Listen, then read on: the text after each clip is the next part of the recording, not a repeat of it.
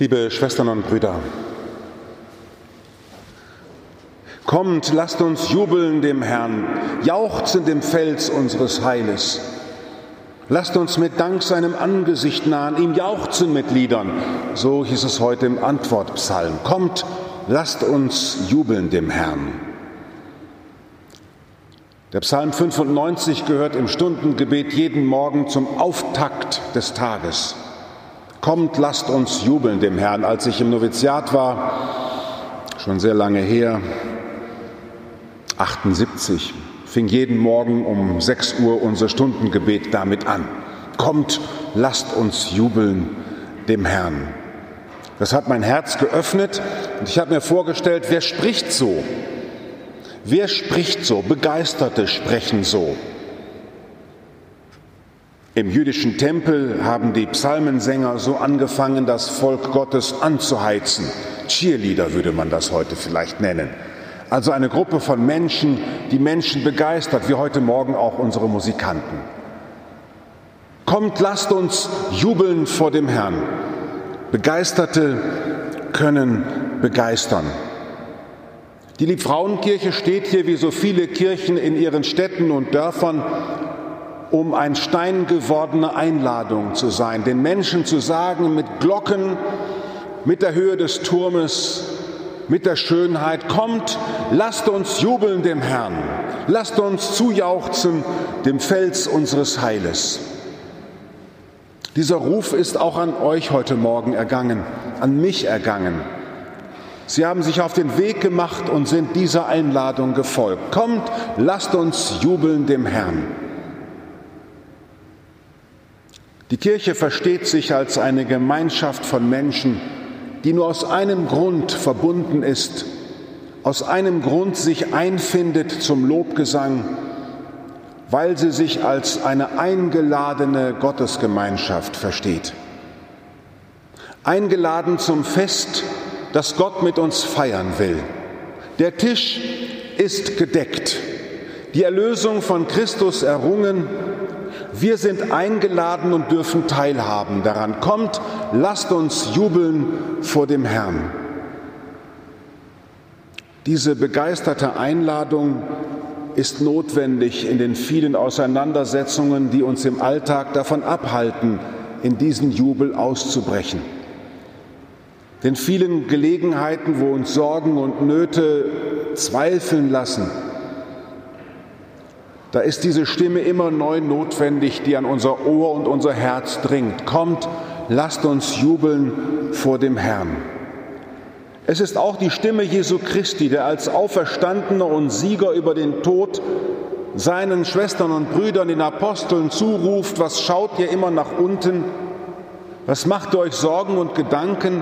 Warum lasst ihr die dunklen und negativen Seiten eures Lebens so eine Macht über euch gewinnen? Kommt, lasst uns jubeln vor meinem Vater, der mich aus dem Tod errettet hat. Die Liturgie versteht sich als eine heilige Handlung, in der wir in vielen Zeichen und Gebärden zum Ausdruck bringen, was wir glauben. Und wenn der Glaube fair schwer fällt, was wir glauben wollen. Denn es fällt ja nicht immer leicht, einfach zu jubeln, zu glauben.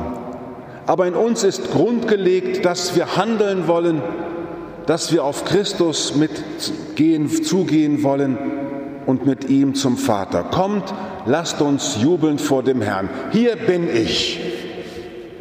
Hier bin ich, Gott. Hier bin ich, sende mich.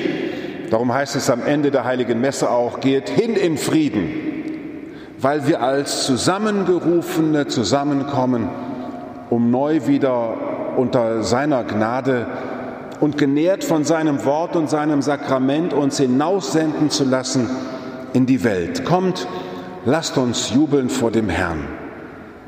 Jeder kommt hier mit seiner Geschichte, mit seinen Erfahrungen und bringt sich ein mit dem, was in dem Laufe der letzten Woche er gewesen ist an Sauerteig für die Welt, die Gespräche, die sie geführt haben, die Entscheidungen, die sie getroffen haben, das, was notwendig war zu organisieren. Das alles hängt in ihrem Herzen und heute kommt es hier zusammen weil sie sagen, ja, das alles bindet mich und das alles ja, drückt mich auch manchmal, aber ich will mich heute neu aufrichten lassen und mich einladen lassen in den Jubel der Kirche und in den Jubel der Engel und Heiligen. Wir werden in der Liturgie nachher sagen, darum preisen wir dich mit allen Engeln und Heiligen und künden voll Freude das Lob deiner Herrlichkeit. Heilig, heilig, heilig. Wir können es leider nur sprechen in dieser Zeit. Wir sprechen es mit voller Inbrunst, weil wir uns verbinden mit denen, die das Ziel ihres Glaubens schon erreicht haben. Kommt, lasst uns jubeln dem Herrn und zujauchzen dem Fels unseres Heiles das ganze Leben zu verstehen als eine Antwort auf die geschenkte Erlösung, als Antwort auf die geschenkte Liebe, der wir uns öffnen und für die wir in diese Welt hineingehen wollen. Die Feier der Liturgie als ein Ort, an dem wir einen Moment ausruhen können bei dem, der uns erlöst hat. Sigimantas, du bist heute zum ersten Mal als Ministrant hier bei uns am Altar. Heute um 9 Uhr haben wir die ersten Schritte geübt. Kommst aus Litauen und in der Zeit der Verfolgung hat deine Oma, deine Oma gesagt, ich sage dir mal, was Christentum ist. Und er hat noch erlebt, wie man geheim und unter Verfolgungsangst dann zur Erstkommunion gegangen ist, in der kommunistischen Verfolgung. Du stehst hier als Ministrant mit weißem Gewand, damit du und ich, wir der Gemeinde zeigen können, was wir hier tun. Wir feiern, was wir glauben und was wir hoffen.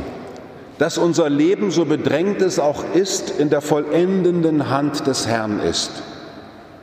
Dass unser Leben in der Hand des Herrn schon von Fülle gekennzeichnet ist. Kommt, lasst uns jubeln dem Herrn, zujauchzen dem Fels unseres Heiles, die Glocken, die uns einladen, der Kirchturm, unser Gottesdienst, liebe Schwestern und Brüder, es ist ein heilsames Tun.